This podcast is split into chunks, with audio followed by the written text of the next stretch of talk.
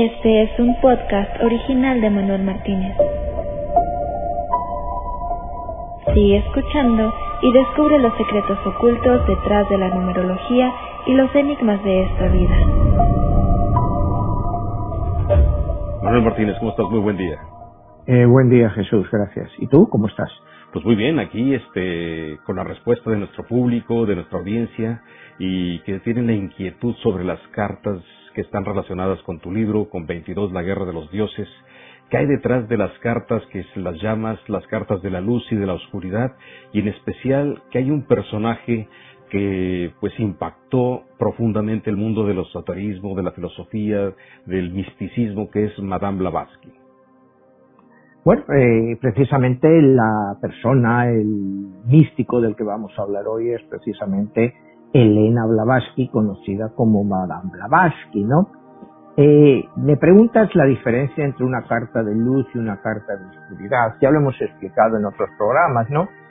Una carta de oscuridad, eh, como la que es eh, Madame Blavatsky, porque le pongo entre las cartas de la oscuridad, no es necesariamente eh, porque ella sea mala o traiga mal al mundo. Al contrario, eh, ella trae, como dice, mucha luz al mundo.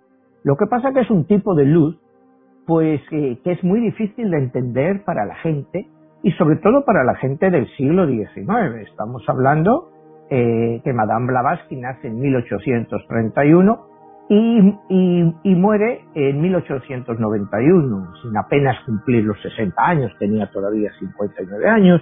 Entonces las ideas de una mujer eh, liberada, eh, feminista, si lo quieres entender así, aunque ese término prácticamente no se utilizaba en la época, causa un impacto tremendo en la sociedad. Es realmente, cuando miras la vista atrás, pues la mujer más influyente en filosofía y misticismo, pues que hay en el siglo XIX. Y sobrepasa a muchas que han sido importantes en el siglo XX. O sea, y, es una persona que está, eh, no te dirían poco estudiada, porque sí hay muchos estudios sobre Madame Blavatsky y sobre sus libros, sobre todo sobre este, la doctrina secreta, que es su obra maestra, ¿no? Eh, que la doctrina secreta es una síntesis de ciencia, religión y filosofía. O sea, es un libro único, un libro eh, eh, muy difícil de comprender. Originariamente sale en dos volúmenes, muy gordos, o sea, más de mil, eh, más de mil páginas cada uno. Después, ediciones nuevas lo van a, no acortando, sino dividiendo en vez de dos, en cuatro partes, o sea, dividirlo en cuatro libros, y ahora hasta las últimas ediciones eh, salen en seis libros. O sea, eh, porque es demasiado intenso.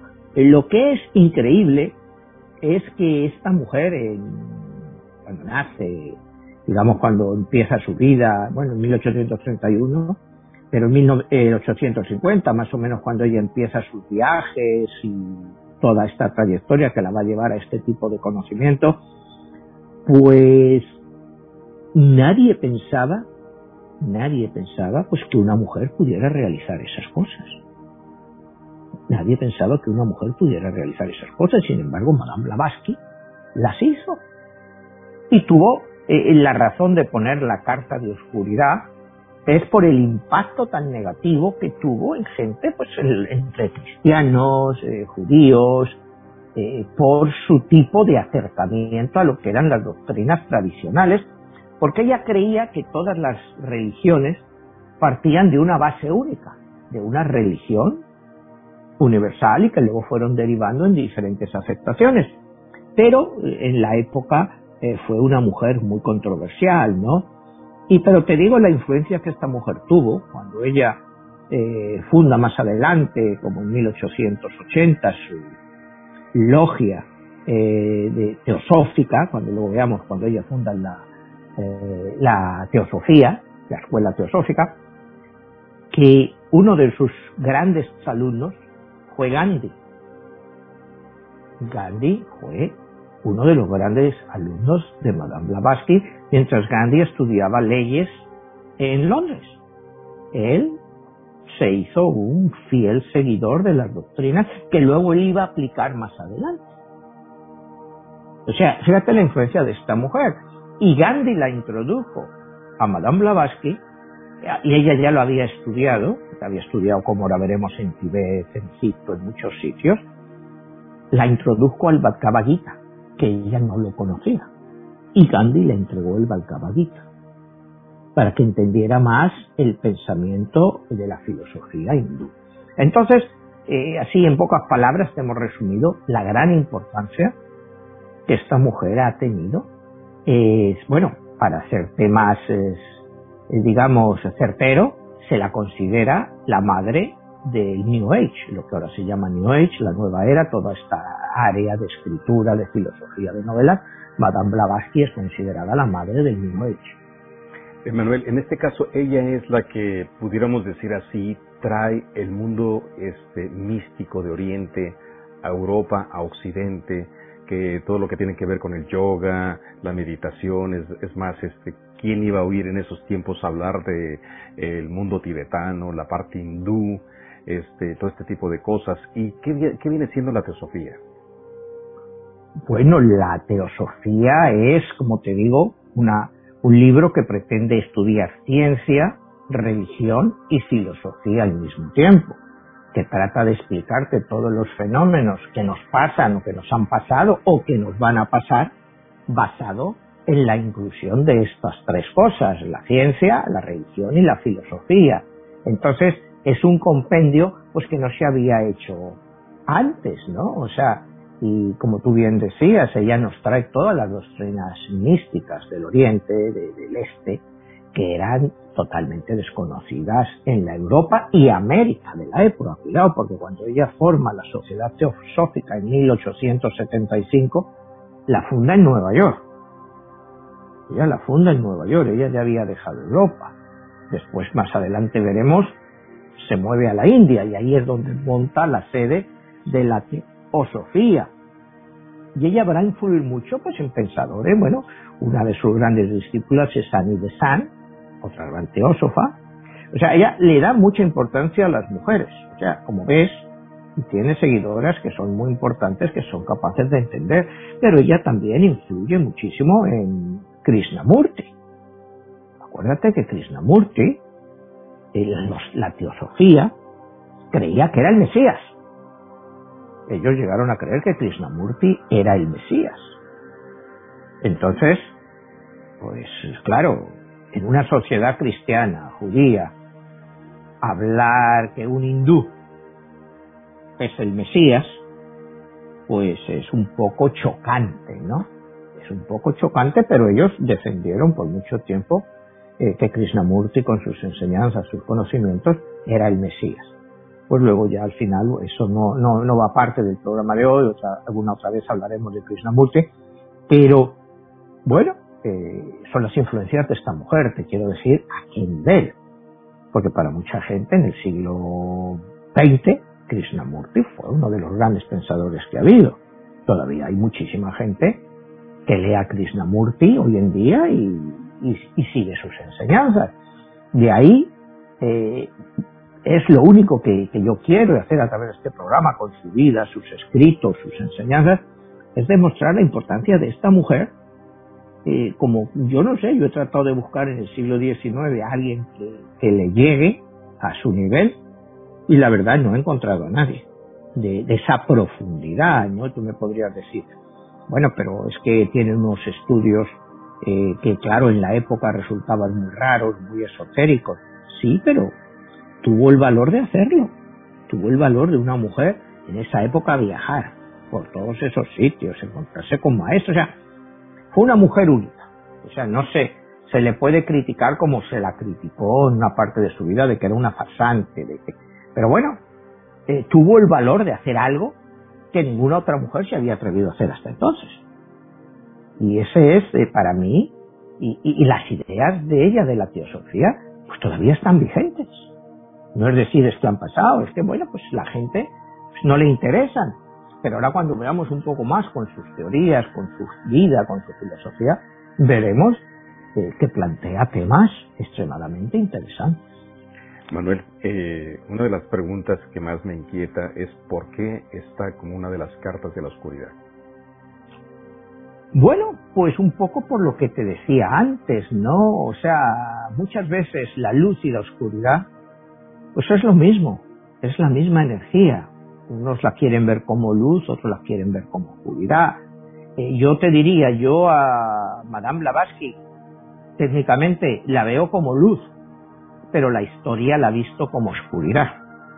Por todas estas nuevas ideas, una vez más, reencarnación, vidas pasadas, vidas futuras, eh, que han sido demonizadas en nuestra historia, ¿no? Demonizadas. Ahora que hablamos de demonizadas, ella fue eh, muy criticada eh, por el concepto y cómo ella definía Lucifer, ¿no? Porque ella decía que Lucifer era, pues técnicamente, como se lo traducían, el ángel de la luz brillante. O sea, y que era un personaje de luz. Es más, ella cuando está en Londres crea un periódico, que el periódico se llama Lucifer, pero ella lo ve como un ángel de luz. Entonces, no te puedo poner en una carta de luz, no sé si me entiendes en el concepto general de mi libro, a una persona, pues que para mucha gente es pura oscuridad. Si me dijeras que escribo un libro sobre Madame Blavatsky, pues la definiría quizá, eh, sería mucho más largo porque habría que ir a los pros y los cons. Para mí fue un personaje, aunque yo lo pongo como carta de oscuridad, que fue muy positivo para la evolución de la humanidad, sobre todo para la evolución de la mujer, porque la hizo a la mujer pensar y, que ella, la mujer, podía salirse del estatus social en el que estaba y podía triunfar. Eh, solamente aclarando el punto de Lucifer, él es el que viene siendo el equivalente del ángel rebelde, el, que se... Eh, también pudiera ser el equivalente en el mito griego de Prometeo, el que le roba el fuego a los dioses para dárselo a los hombres. Eso sería el equivalente, ¿verdad? Exactamente. Es muy parecido al mito de Prometeo y en mi libro hay un capítulo que se llama La rebelión de la oscuridad, en el cual explico lo que fue esta rebelión contra lo que yo en mi libro tengo los 22 dioses originales y los 7 dioses que se rebelan contra este creador original de 22 dioses y entre ellos el líder de la rebelión es Lucifer. Pero en mi libro yo te explico que no es una rebelión violenta, sino que es una rebelión intelectual. Es una rebelión por cómo va el camino de la creación. Que la parte de la oscuridad que se revela contra la luz lo que quiere es que haya un libre albedrío total. Es decir, que los seres humanos que han creado, porque ya no hablamos de sapiens, ¿no? Si hablamos de creación, pues solo podemos hablar de, seres humanos, ¿no? Yo sabes que yo aquí menciono mucho lo de sapiens, yo me veo más a los seres, lo que vivimos aquí más sapiens que, de seres humanos, pero al hablar de creación ya es eh, puro ser humano, ya estamos hablando de un inicio. Entonces, eh, esta rebelión intelectual de Lucifer y los otros seis dioses, pues es una rebelión en el cual piensan, bueno, si hemos creado a los hombres, vamos a dejar que evolucionen por ellos mismos, para ser capaces de entender lo que nosotros hemos creado si nosotros intervenimos en la creación y les damos normas y, les empezamos a guiar, pues no tiene sentido. Lo que tenemos que ver es a dónde nos lleva esta creación que hemos hecho nosotros mismos. ¿Qué es lo que nosotros somos? A ver si nosotros somos más partidarios de la luz o más partidarios de la oscuridad.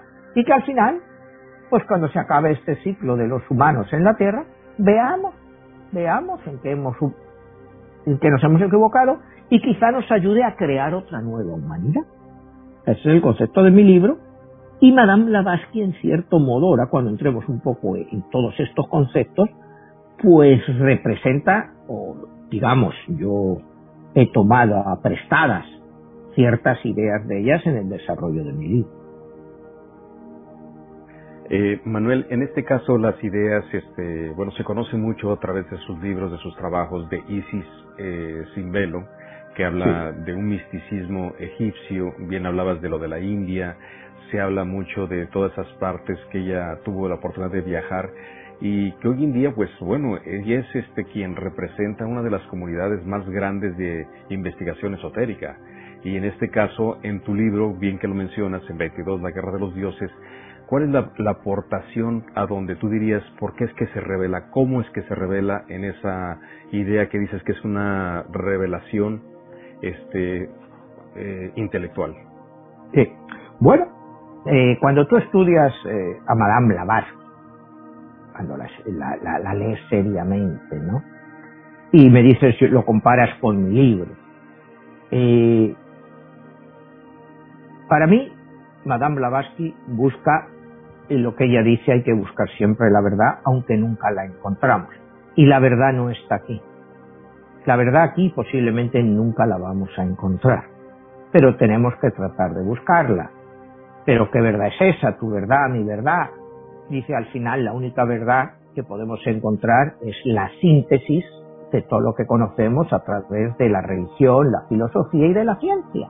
Eso nos ayudará a encontrar una cierta verdad, pero nunca en esta tierra vamos a encontrar la verdad absoluta, porque hay muchos velos, ah, me has hablado de Isis sin velo, hay muchos velos que nos impiden verlo. ¿Entiendes? Partiendo de esa premisa, eh, ella trata de demostrar que tratar de buscar la verdad es posible, encontrarla es muchísimo más complicado, pero que siempre hay que buscar. Y que hay gente que para encontrar una cierta verdad, pues con la cual puedan estar eh, cómodos. Ella no va necesariamente a favor de ninguna de las religiones que había en la época, ella, te digo, ella, ahora cuando veremos si quieres, empezamos un poco en su vida y vamos un poco más, ¿no? Lo primero, vamos a ir numerológicamente a su fecha de nacimiento, ¿no? Su fecha de nacimiento es exactamente el día, eh, fecha de nacimiento es 12 de agosto del año 1831. Cuando sumamos todos los números, nos da 24 y finalmente nos da un número 6. Eh, a mí principalmente me chocó un poco, no, no demasiado, pero eh, que Madame Blavatsky fuera un número 6 y no un número 3, por la búsqueda que ella tiene. Porque si ella habido, hubiera sido un número 33, con doble 3 para sumar eh, 6, eh, me hubiera, no sé, me hubiera coincidido un poco más pero cuando vas viendo su vida te das cuenta de que sí, ella es un número 6, pero es, eh, el número 3 de la búsqueda espiritual pues está siempre en ella, ¿no? Entonces, pues esa es una aclaración numerológica, ¿no? Ella nace en un sitio que se llama Botaronoloskop, que es una pequeña zona eh, de Ucrania. Ella, sus padres pertenecían no a la nobleza directamente, eran descendientes de nobleza, es decir, segundos títulos, terceros, de primos, pero tenían una holgada posición económica, sin necesariamente ser nobles, pero eran, bueno, semiconsiderados nobles, eran clase social alta, ¿me entiendes? Sin necesariamente tener un título de nobleza, pero era una familia relativamente acomodada, ¿no? El padre por el trabajo que, realizaba, pues viajaba mucho, ¿no? Eh, fueron por Odessa, por Tulán, por Kush, y finalmente volvieron a Odessa. Ahí es donde pues, la madre eh, la pone a las hijas, a los hijos, o ya una institutriz en inglés. Logran encontrar una institutriz en inglés. Durante su vida y sus viajes también la ponen a Madame Blavatsky una institutriz en alemán. Y es impresionante lo rápido que Madame Blavatsky aprende el alemán. Entonces su padre la dice, bueno, pues eres una heredera de nuestros orígenes alemanes, ¿no? Pero luego ella más adelante, pues revisa eso y dice, bueno, pues yo aprendí el alemán con tanta facilidad porque había pasado varias de mis reencarnaciones o encarnaciones en Alemania. Entonces me resultó un idioma sin conocerlo muy familiar pero luego entraremos en eso, en las reencarnaciones. Eh, Madame Blavatsky, eh, cuando se establece en Odessa, la familia, pues tiene acceso a, a la librería de la abuela materna. como te digo, seminoble, pero con una gran librería y había muchos libros de ocultismo de la época, de que se iban acumulando y es a raíz de ahí cuando Madame Blavatsky pues empieza a interesarse eh, en el ocultismo. Eh, ella eh, quería independizarse, quería tener más libertad. La única forma de independizarse para una mujer en esa época pues era el matrimonio para salir. Entonces, muy joven, a los 18 años, pues ella se casa con el señor Blavatsky, porque ella se llamaba Elena Petrovna, no Blavatsky, cuando se casa con el señor Blavatsky, que era pues veintitantos años mayor que ella, ella tenía 18 y él tenía 40 o 41, pues ya sale de la casa paterna, eh, rechaza la relación con el señor Blavatsky, pero el señor Blavatsky tampoco es un tirano, y la permite más o menos que, que viva su vida, ¿no? Manuel, ¿por qué la importancia de saber su fecha de nacimiento y esa parte numerológica? Bueno, porque nos indica quién es la persona y a lo que viene a esta vida, ¿no? O sea, eh, cuando ella nace, como te digo, con un número 6 y no con un número 3, pues eh, me da, o sea, que una persona 6 sí está abierta al misticismo, pero no tanto como una persona eh, con un número 3. ¿Me entiendes? Es cuando eh, hemos hablado aquí del nacimiento de Cristo, ¿no? Que le pusimos de fecha de nacimiento el 4 de abril del año 1. O sea, según mis números, Cristo no nace en Navidad, sino que nace, pues como muchos estudios actuales te dicen, eh, alrededor de abril, en la primavera. Entonces Cristo pues era un número 3.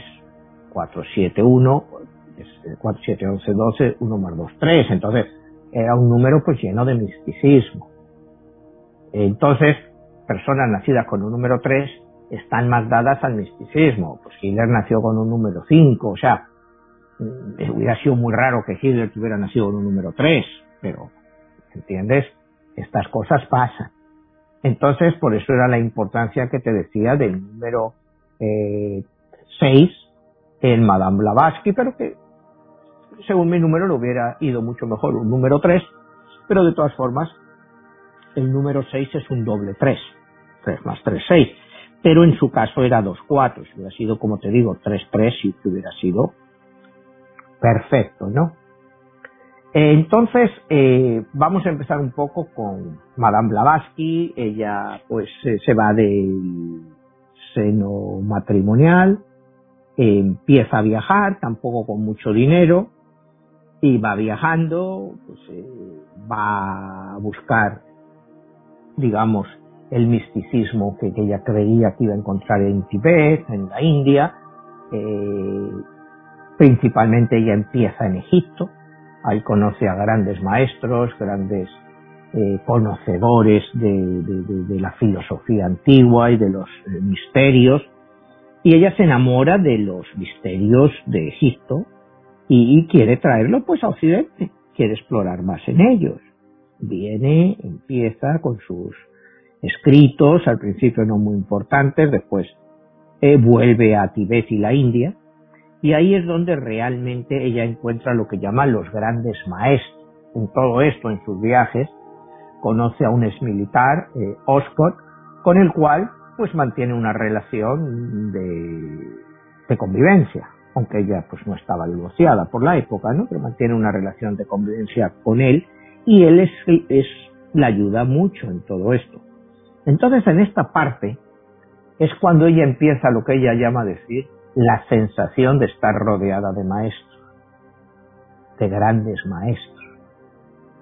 Ella dice que encuentra en una especie de capilla grandes escritos budistas tibetanos que llevaban escondidos pues por más de mil años y nadie tenía acceso a ellos. Y ella empieza a interpretarlos. Ella empieza a interpretar estos escritos en una lengua totalmente desconocida, que se supone pues que era a lo mejor una antigua lengua que se hablaba en Tíbet, pero ella es capaz de descifrar esta lengua y empezar a continuar sus enseñanzas pues basado en eso. Eh, más adelante se la va a criticar mucho porque le dicen que esos grandes maestros pues que no existían, que se los había inventado ella, porque ella decía que podía hablar con ellos, pues bien a través de sueños o a través de meditación, ella era capaz de ponerse en contacto con estos hombres o con estas mujeres sabias que le transmitían a ella esos conocimientos que ella más adelante pues plasmaría en sus libros y conferencias. La pregunta sería, este, también había una batalla en ese entonces por la iglesia predominante, que también el venir de estas ideas que venían a revolucionar y a cuestionar todo eso, pues la venían a desacreditar literalmente a ella, ¿verdad? Lógicamente, ¿no? Tú ten en cuenta que en el siglo XIX, mediados del siglo XIX, pues la influencia religiosa eh, estaba ahí, ella en la Rusia de ella, porque era parte de, del imperio zarista, todavía existía la esclavitud de los campesinos, o sea, iba contra todas esas cosas, era, eh, bueno, una época de oscuridad. La gente no tenía acceso a ningún tipo de conocimiento que no fuera el que le dictaba la iglesia, en este caso pues, la iglesia ortodoxa rusa. Eh, entonces, pues ella trata de traer luz, iluminación, otras ideas a, todo este pensamiento de la época y por lo tanto, pues, por supuestamente traer nuevas ideas y que te hablaban de liberación, no solo física, sino también interna, chocaban con la época. Ella era una mujer pues peligrosa, la señora que va diciendo aquí pues que Cristo no era Dios, que la creación eh, la hicieron varios dioses, de qué va esta mujer. Si nosotros lo que queremos es que nuestros campesinos y nuestra gente pues esté tranquilo en esta vida, ¿no? Que piensen que bueno, pues esto es la voluntad de Dios y que cuando se mueran pues ya van a tener y gozar del paraíso, ¿no? Y entonces, lógicamente, ella eh, se opone a todo este tipo de, de premisas, ¿no? Ella, para ella no. Para ella primero, bueno, vamos a empezar un poco con las ideas grandes de, de Madame Blavatsky, ¿no? Para irla entendiendo mejor. Ella parte del concepto de que el mundo no fue creado por un dios, sino que fue creado por siete dioses. Siete dioses crearon siete razas diferentes y ocuparon cada uno de los siete continentes que se supone que había originalmente. Esos siete dioses dividieron el mundo y crearon sus propias razas. El primer concepto, cuando tú antes me aplicabas en mi libro, pues es el concepto que yo te hablo de los siete dioses en mi libro que se rebelan contra la luz para crear unas nuevas razas basadas en, no necesariamente en la oscuridad, sino en el libre albedrío. Estos siete continentes, estas siete razas, evolucionan. Pero antes de eso, existía lo que ella llama la evolución de esas razas. ¿Cómo van evolucionando esas razas? La primera raza que se crea es la raza etérea. Los dioses crean lo que llaman la raza etérea. ¿Qué es la raza etérea? Pues es una raza que todavía no tiene cuerpo. O sea, como explicarte algo etéreo, casi flotante. Estas eh, razas esta gente se multiplican a través de como si fueran flores, es decir, como si de capullos, lo llama ella, a través de capullos, es decir, que tú eres una raza etérea, te sale un capullo, das origen a otra persona. No hay intervención física, esa es la primera raza, la raza etérea. La siguiente raza que evoluciona de la etérea es la raza hiperbórea que la raza hiperbórea te, habla de, ya seres un poco más parecidos a nosotros, pero todo dorado, todo dorado, éramos todos dorados, y que nos reproducíamos a través de amebas. Es decir, pues teníamos una ameba, la ameba se pegaba al cuerpo que teníamos y de ahí salía otro ser humano. Llegamos a la tercera raza, que ya es cuando ella habla de los lemures, que es la tercera raza que se crea. Esta raza de los lemures eh, las cuatro primeras razas y sus razas se siguen reproduciendo también por amebas. Pero ya en la cuarta subraza ya es no, eh, por amebas las dos primeras y las dos segundas se reproducen por huevos. Por huevos. O sea, la raza sale de un huevo. Pero ya en lo que es la quinta de los lemures, ya hay relación física entre dos personas de esta raza y es cuando empieza a formarse esta nueva raza que originariamente da origen a los atlantes, a la raza de los atlantes que ya físicamente ya eran parecidos a nosotros. Esta raza de los atlantes, como hemos hablado otras veces, eventualmente eh, se destruye en guerra con los lemures y aunque los lemures ya están muy desaparecidos, ella habla de terremotos y grandes erupciones volcánicas que tuvieron lugar en la Tierra hace 9.500 años y es prácticamente el fin de los atlantes, pero los supervivientes atlantes dan origen a una quinta raza, que es la raza aria, que es nuestra raza actual y que eventualmente evolucionará y dará lugar a otra raza. Pero cuando habla de raza aria, habla en general pues una raza cubriendo prácticamente pues, a casi todas las partes de la humanidad, aunque originariamente empieza, se supone, según ella, en la India, pero eran gente muy evolucionada, o sea, nosotros lo que pasa es que no tenemos datos de ellos y, se trasladan pues, por todas las partes del mundo, o sea, por todos los continentes, ¿no? O sea, eh, no va a las teorías de, bueno, de cómo las razas llegaron allí, sino que las razas se podían mover fácilmente.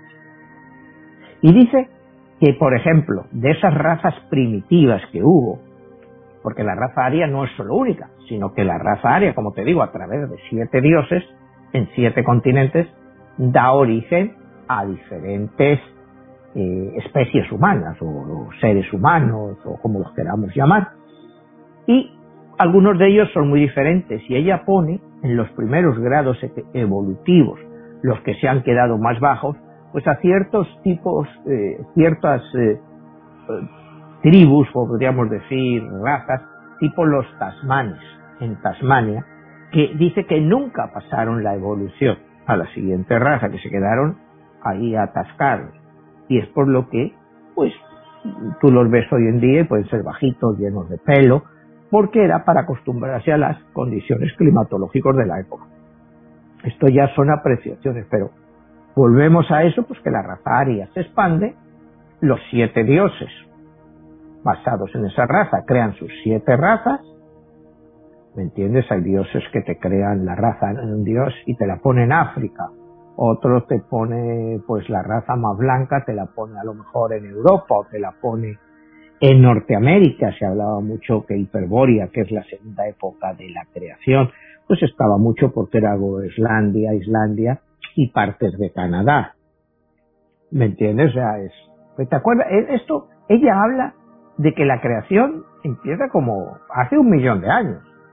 O sea, aquí hablamos del sapiens, eh, que bueno, no se acaban de poner de acuerdo los, no iba a decir los historiadores, todas las personas estas, los antropólogos, que hay quien te dice que el sapiens empezó hace 300.000 años y otros que te dicen que no tiene más de 100.000 años. Eh, al fin y al cabo, pues no sé si vamos a saber la diferencia entre 100 y 300.000 años, ¿no? O sea, pero para que veas que ella se va mucho más atrás, a un millón de años, entonces eran razas muchísimo más evolucionadas yo lo estoy contando, no que yo necesariamente lo crea, sino lo que explica a Madame Blavatsky. Partiendo de esto, ella cree, por supuesto, en, como te digo, ella pasa mucho tiempo en Tibet, la India, y trae todas las doctrinas orientales de lo que es karma, reencarnación, todo lo traslada a sus doctrinas.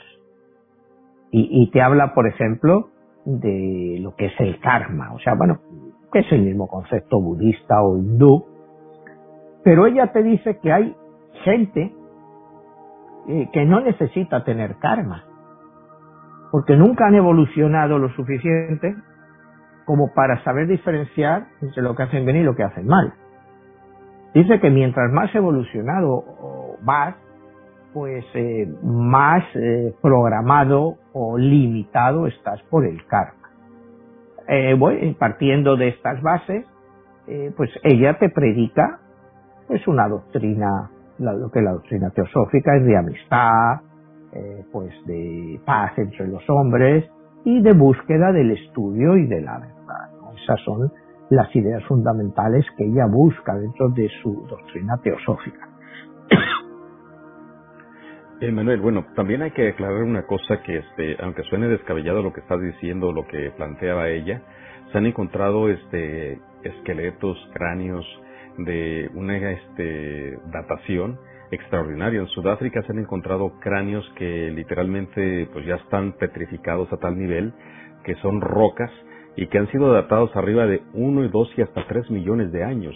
O sea que quizá mucho de lo que ella está planteando como una posibilidad de las otras humanidades o la posible evolución de otras especies, pues tiene un punto muy importante. Entonces quizá estamos encontrando ahorita este mucho de la ratificación de lo que ella está planteando en su idea o sus ideas originales. Pues yo estoy de acuerdo contigo, podría ser, es que y como tú me dices que ahora se han encontrado restos de hace un millón de años, seguro que los hay y muchos pues los hay y no encontramos más porque han sido totalmente destruidos por, el tiempo, por todo. Pero que existieron esas razas, pues posiblemente sea cierto, porque ya habla de, una gran crisis. Yo en mi libro hablo, bueno, pues de que hubo una gran guerra entre Lemures y Atlante y que destrozaron todo lo que se conocía hasta entonces. Ella te habla de un, grandes, como te decía, grandes terremotos, erupciones volcánicas, pues que acabaron prácticamente con todas estas civilizaciones y lo que quedó fueron los supervivientes, pues que de la raza aria pues dieron origen a lo que conocemos hoy en día. Eh, tampoco le gusta, cree en una cierta evolución, pero se enfrenta abiertamente a Darwin. Acuérdate que en esta época es, parece que es en 1869, cuando Darwin publica la teoría del origen de las especies, ¿no? Es, entonces el darwinismo, pues ella choca con el darwinismo. Ella sí habla de evolución, pero no evolución de monos a hombres. Porque los dioses tampoco te habla que Dios crea al hombre a su imagen y semejanza en absoluto, sino que se refiere a siete dioses que los creen como ellos consideran convenientes, ¿no? Pero tampoco afecta eh, la teoría de la evolución en sí. Dice que claro, esos hombres han evolucionado, pero han evolucionado mayoritariamente por el intelecto que han ido acumulando a través de las vidas y cuando luego ellos vuelven, pues parte de ese intelecto se ha quedado con ellos. Y entonces toda evolución resulta siempre mucho más fácil. Yo algunas veces cuando hablamos de reencarnación y, y dices, ¿Por qué a los niños les resulta tan fácil aprender a leer o aprender a escribir cuando realmente puede parecer una tarea muy difícil y los niños pues lo aprenden rápido? Bueno, pues es el proceso es evolutivo de las reencarnaciones en que cual llega un momento en que te resulta automático.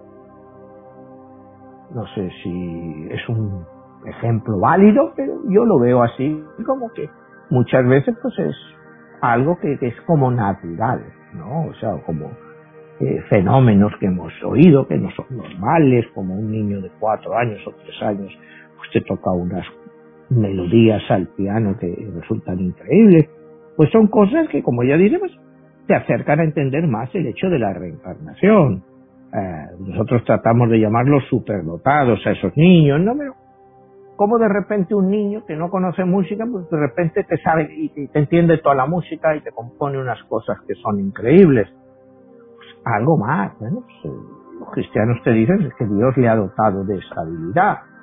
Ella no va a eso, ¿no? Ella va a que es un recuerdo de una vida pasada en el cual ese muchacho o muchacha tenía un gran talento y, y lo sigue desarrollando porque estaba ahí, ¿no?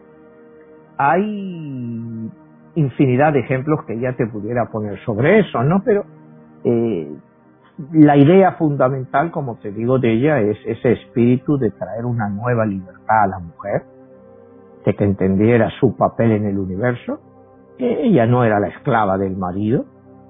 Y, claro, pues, todas esas cosas, y si luego encima te dice que hay que reencarnación y que los maestros tibetanos sabían mucho, pues lógicamente la gente de su tiempo pues la achacó de ser una impostora. Cuando ella dice que ella descubrió esas cartas, que ella se comunicaba con los maestros o a través de la meditación o a través de los sueños. Era como ella se comunicaba y te canalizaba todas estas ideas que ella traía. Pues la acusaron de ser una farsante, de, mentir, de que estaba tratando de eh, inculcar ideas en la gente para un, como habíamos dicho antes, con ideas luciferinas y ya cuando a ella se le ocurre publicar el, el periódico que ella llamaba Lucifer, pues imagínate ya lo que la cayó encima, ¿no? Ella nunca buscó el dinero, nunca buscó el dinero, es una mujer que murió relativamente pobre, o sea, no muy pobre, pero no, no con riqueza, ¿no? Vivía mucho de las ayudas de sus alumnos, de sus discípulos, que algunos de ellos sí eran bastante, bastante dinero y le ayudaban económicamente, pero ella no acumuló riquezas. Ella no acumuló riquezas, ella era eh, muy budista en ese sentido, es una de las primeras mujeres que podemos decir que es realmente budista en sus creencias, y no consideraba y, y, aplicaba, bueno, el término este budista, ¿no? Que es maya, que todo esto es una ilusión. Ella en sus doctrinas, al final te dice que esto que estamos viviendo, pues nada es real. Todo es una ilusión. Nosotros pues no, no, no, no sentimos, no percibimos, no acabamos de entender lo que nos pasa, pues porque nada es real. Al final nada es real, todas nuestras emociones, todas nuestras necesidades, pues que no son reales, que realmente nos las hemos generado a nosotros mismos. Entonces eso es lo que ella trata de mirar, ¿no? O sea, decir, ¿por qué crees que una mujer es diferente a un hombre? O sea, ¿por qué crees que un hombre tiene más derechos que una mujer? ¿Basado en qué? O sea, no, no existe eh, una base para decir que eso está apoyado por nada. Entonces, su lucha es contra todo eso. Entonces, cuando tú llegas a la parte esta de las críticas, pues son críticas muy fuertes. Ella en el año 1875 funda la Sociedad Teosófica en Nueva York, porque Estados Unidos pues era más liberal que Europa en esa época, pero tiene también muchos problemas y al final acaba moviéndose a la India. Y ahí funda lo que es el centro principal de todo lo que es su doctrina de, de la teosofía. La basa en la India porque cree que eh, la mentalidad de los hindús, de los tibetanos, de toda esa parte del mundo, pues está mucho más abierta a sus ideas que la sociedad europea o la sociedad norteamericana. Pero ella, como te digo, se gana un gran número de detractores, eh, eh, tanto dentro de Europa como en Estados Unidos.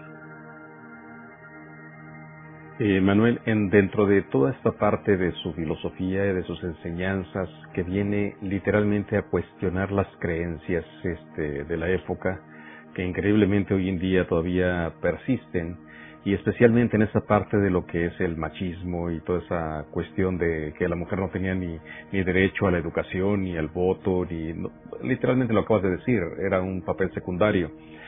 ¿Cómo es que ella puede este, venir a aportar todo ese conocimiento? Tú lo hablabas en su numerología, hablabas de su fecha de nacimiento. La pregunta es, ¿ella estaba destinada a venir a dar a conocer, a revelar esos misterios?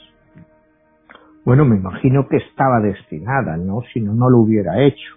Pero el destino es algo que nosotros nos buscamos, Jesús. O sea, yo no creo que, yo no creo en la predestinación. O sea, para mí la predestinación, pues no existe. Eso es un concepto eh, calvinista, muy calvinista, ¿no? O sea, Dios te predestina para que hagas esto, ¿no? O sea, no. Eh, creo que todos tenemos un destino, pero el destino tú tienes que buscártelo El destino no te viene así por las buenas, ¿no? El destino no te viene sentado en un bar tomándote una copa, o sea, te viene un destino momentáneo, no sé si me entiendes, pero el destino es un camino de trabajo que te lleva alrededor de una vida. Y al final, pues de una forma u otra, pues las personas cumplen con su destino. O sea, es el destino que tú escoges. Si tú escoges como ella, estudiar, estudiar, estudiar, pues, y, y traer nuevas ideas, pues sabes que te vas a enfrentar a una sociedad que no opina así. Porque siempre te vas a oponer, ¿no? El hecho de que, y encima, imagínate en la época, una mujer eh, diciéndoles todas estas cosas a los eruditos de la época, ¿no? Imagínate a ella pues sentada con un ministro presbiteriano o un obispo católico y ella diciendo pues que habían sido siete los dioses que habían creado el mundo y que habían creado siete razas. Entonces, imagínate el choque, o sea, primero que es una embustera y que lo que predica es peligroso. Y después está mal de la cabeza. A lo mejor lo que pasa es que esta mujer está mal de la cabeza. Y que una mujer pueda ser igual a un hombre, que no dependa del marido, o sea, eh, eran cuestiones que en la época pues eran muy difíciles, o sea, por eso te digo, hay que entender siempre a todas estas personas dentro del contexto de la época. No es lo mismo hablar de una feminista con el Me Too hoy aquí en el siglo XXI que a una señora que con 18 años se casa porque quiere salir del, de la casa paterna porque ya no los aguanta más, quiere tener una cierta libertad. Pues hoy en día no hay ningún problema. En el siglo XIX, en mediados del siglo XIX, era una, eh, era una locura pensar que eso podía ser, ¿no? Eso era como una locura. Y sin embargo, pues ella sigue su camino. Y como te digo, ella se va, inicia sus viajes de conocimiento sin mucho dinero, ella apenas no tenía dinero, ella tiene que trabajar, ella tiene aventuras, ella viaja, ella lucha con el ejército de Garibaldi. Garibaldi fue el gran liberador de Italia, el que unificó Italia en el año 18, alrededor de 1870, cuando unifica todos los, solos, lo que eran los antiguos estados italianos, lo hace lo que conocemos hoy como Italia. Y ella eh, dice que ella lucha en el ejército de Garibaldi y es herida eh, se la criticó también por eso, porque dijeron que se lo había inventado. Eh, otra de las anécdotas de ellas es cuando ella se va en un barco ahí de mala muerte y navega y acaba en Egipto. Bueno, en uno de sus viajes, pues tenemos que fiarnos de la palabra de ella. No sé si me entiendes, ella lo escribe, pues sí, que ella acabó en Egipto, que ella luchó con Garibaldi, y le dicen que ella que lo que es es una farsante llena de historias y que todo eso es mentira. No lo sé. Eh, dice que ella, como te digo, fue soldado de Garibaldi. Y yo no sé si lo creo o no lo creo. ¿Por qué no? Es posible, ¿no? O sea, ella era una aventurera, ella a buscar cosas, ¿no? Pues se encuentra en Italia en la lucha por la unificación de Italia, pues no me hubiera extrañado de verdad que sí, que se meta al ejército ahí, pues a ver que era una revolución porque ya buscaba todo tipo de conocimiento, pero entonces, te digo, sus enemigos la, la decían que pues eso que era una embustera. Manuel, en esa parte de que estabas hablando de las diferentes razas, que hablas de la raza de Aria, en otro programa nos decías que ese tipo de escritos influyeron a Hitler. Y también a Hitler lo tienes en tu libro y en tus cartas como una carta de la oscuridad, en la búsqueda de la raza aria. ¿Cómo fue esa influencia y qué pasó en todo lo demás que ella expone con todas las razas y subrazas de la teosofía? Mira, cuando tú lees a, Madame Blavatsky, siempre hay una advertencia que es que se puedan malinterpretar sus escritos. Hitler lo que hizo fue malinterpretarlos. O sea, o los interpretó a su manera. Esa es la gran diferencia, porque eh, técnicamente todos ya venimos de la raza aria. Pasa que esa raza aria, una vez que está, y los dioses te lo crean a su forma como los conocemos ahora, evolucionan diferentemente.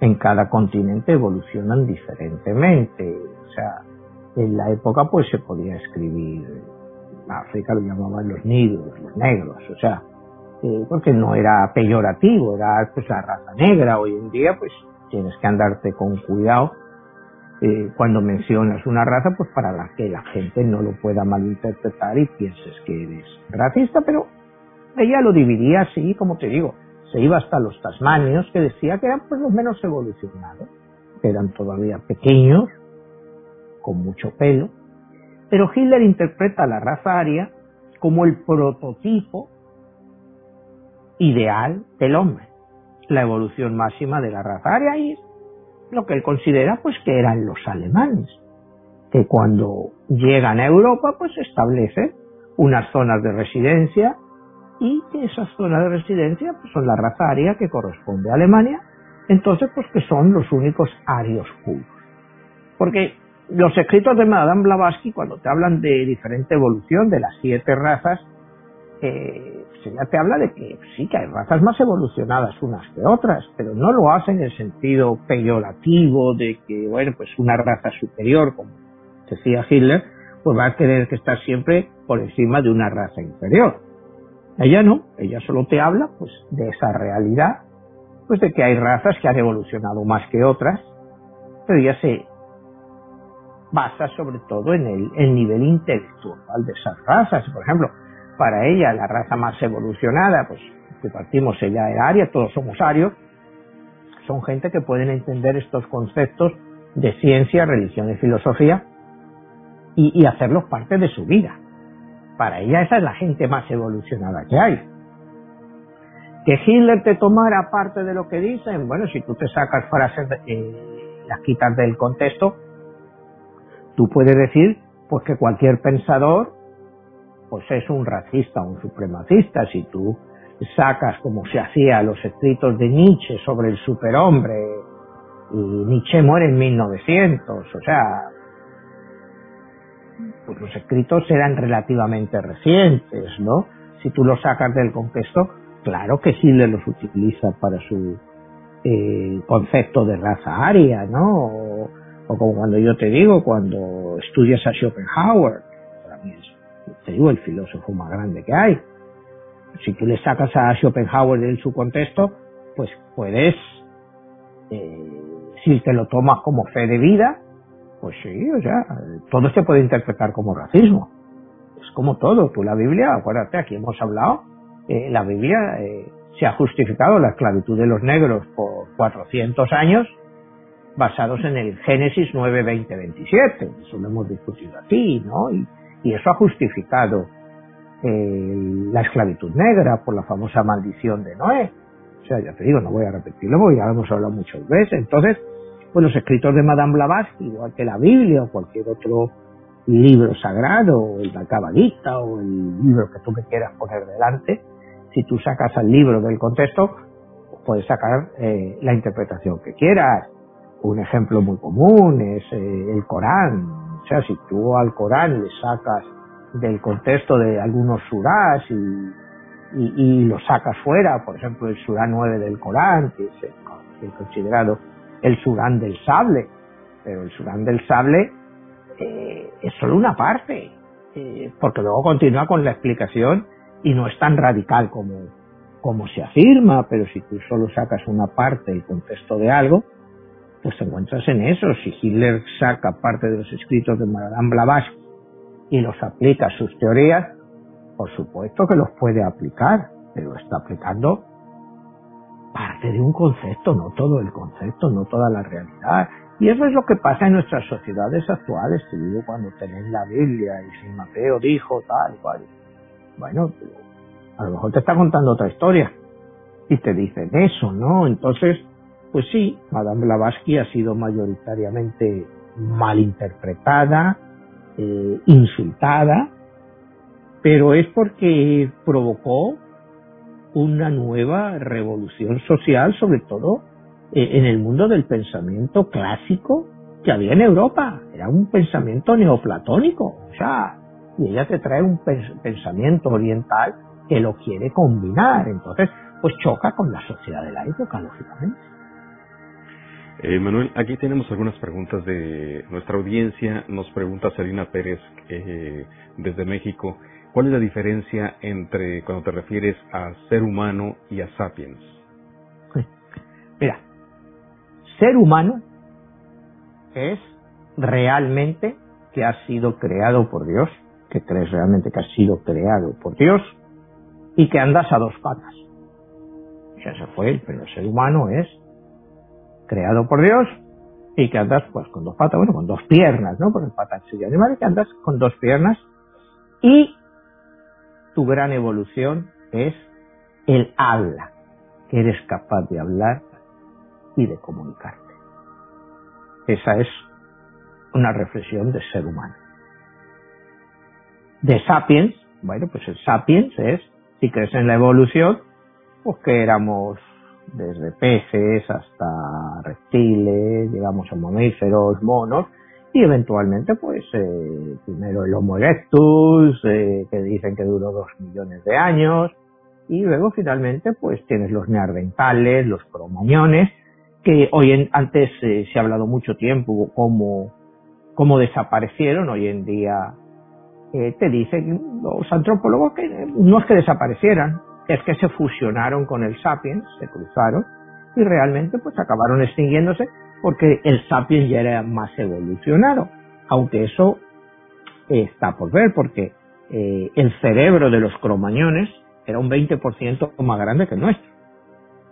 Esa es otra cosa, o sea, no sabemos si el cromañón no se hubiera mezclado con el sapiens, si hubiera evolucionado mucho más que nosotros, ¿no? Y entonces, pues eso es lo que finalmente el cromañón, rectales, pues dan origen al sapiens, que como decíamos antes, se calcula que entre 300 y 100 mil años, ¿no? Entonces, los que antropólogos que vamos atrás te dicen que empezamos como sapiens, como hace 300 mil años, y otros que te dicen que tan solo fue hace 100 mil años en que realmente fuimos sapiens, ¿no?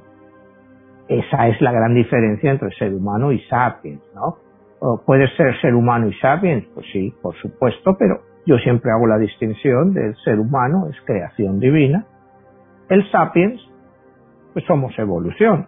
Y si somos evolución, eh, pues no sé cómo podemos llamarnos también seres humanos, porque yo lo que veo aquí cada día es menos seres humanos, ¿verdad? En el concepto clásico de qué es un ser humano, ¿no? Eh, tú puedes decir que Hitler era un ser humano, que Stalin era un ser humano, eh, que muchos de los gobernantes que tenemos ahora son seres humanos. Pues sí, andan a dos patas o a dos piernas, ¿no? Para no insultar a nadie. Eh, pero, no sé, ¿qué humanidad tiene toda esa gente, no? O sea, que lo digan a sus pueblos, cómo están, ¿no? Y, y cómo avanzan. Entonces, pues el concepto de ser humano pues es un concepto de, la creación que nos atribuimos a nosotros que somos seres humanos. Emanuel, eh, otra eh, pregunta que surge aquí dentro de lo que hablas de las cartas de la luz y la oscuridad. La oscuridad, en el caso de Madame Blavatsky, es conocimiento. La pregunta es, ¿en la oscuridad se encuentra la luz? ¿O en la luz es que también hay oscuridad? Pues es un poco de las dos cosas, ¿no? Eh, la oscuridad es siempre parte de la luz. Eso está claro. O sea, eh, tú puedes ser una persona de luz y tener tu lado de oscuridad. Lo vemos nosotros como seres humanos, ¿no? llamándonos así, seres humanos, sapiens. Tú tienes luz, pero también tienes tu parte de oscuridad. Y creo que diciéndote eso sin entrar en ejemplos, pues todo el mundo lo puede entender.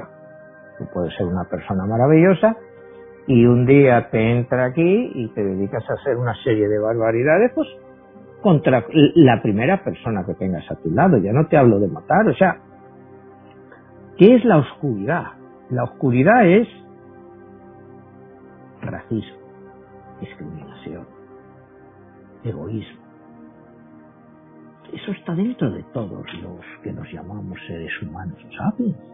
Aunque nos consideremos seres de luz, que digo, oye, que yo soy una buenísima persona, o sea, en mi libro, ¿qué pongo? La oscuridad, la luz. Por ejemplo, la Inquisición de la Iglesia Católica. ¿Qué era? Luz o oscuridad. Ellos lo hicieron para traer luz. Porque querían deshacerse de los herejes. Pero solo trajeron oscuridad. Entonces, luz y oscuridad eh, como hemos repetido aquí muchas veces, son parte de la misma energía. ¿Cómo reaccionas tú ante una situación dramática? y eres una persona de luz, pues puedes decir, bueno, es que fue defensa propia, bueno, defensa propia, ¿no? O sea, eh, ¿qué peligro representaban los judíos para Hitler? Y, y no fue Hitler la única persona oscura en Alemania, fue todo un país. Porque toda esa maquinaria, toda esa destrucción, eh, eso no lo hace una sola persona o un grupo de personas. Tú necesitas el ayuda, a la ayuda de millones y millones de personas. Eh, entonces, pues luz y oscuridad, pues todos somos luz y todos somos oscuridad. Madame Blavatsky es oscuridad. Bueno, la he querido poner como oscuridad, aunque para mí eh, la oscuridad que trae Madame Blavatsky lo que hace es traer luz en la oscuridad. Lo que pasa es que la luz de la época o de la época actual considera que eso es pura oscuridad. Una persona que te dice que a Lucifer se le llamaba el ángel de la luz, el ángel más brillante de todo, y así se le define en los evangelios en un momento dado. Era un ángel de luz, pues que se revela contra el Creador. Bueno, eso no quiere decir que no siguiera siendo un ángel de luz. No sé si me entiendes, o sea, y si se revela contra el creador, pues eh, sus razones tendría. Las que yo pongo, por ejemplo, en mi libro, que es una novela, o sea, puede ser totalmente equivocado, pero lo que te quiero decir eh, que siempre hay una razón para algo. Siempre hay una razón para algo, siempre hay una razón para decir que Madame Blavatsky era una loca, era una feminista desfasada. No, era una mujer, no era bonita, o sea, no era seductora. En los 30, 40 estaba mejor vista, o sea, al final ya pues tenía una obesidad, una eh, cosa que entonces iba a decir es que la gente sentía atracción por ella, ¿no? Era eh, pues una mujer intelectualmente brillante. Eh, Manuel, ya presionándonos el, al final del programa, este, a manera de conclusión, ¿qué crees que es el aporte que hizo ella para nuestra época, que por qué hoy en día tantas personas a nivel mundial son parte de la teosofía. Quizá debemos de seguir con este programa más adelante analizando y desmenuzando más la teosofía en sí y todas esas doctrinas secretas que donde yacen esos códigos secretos como la numerología o como bien lo manejas tú en tu libro, esas este, cosas que hay detrás de estos dioses que rigieron el mundo. Pues mira, para mí el aporte de Madame Blavatsky, eh, cuando hablas de numerología, ella no entra mucho en eso. Ella solo cree en el número 7 como número sagrado. Y, y es el número, ella siempre dice el número 3, 14, 15.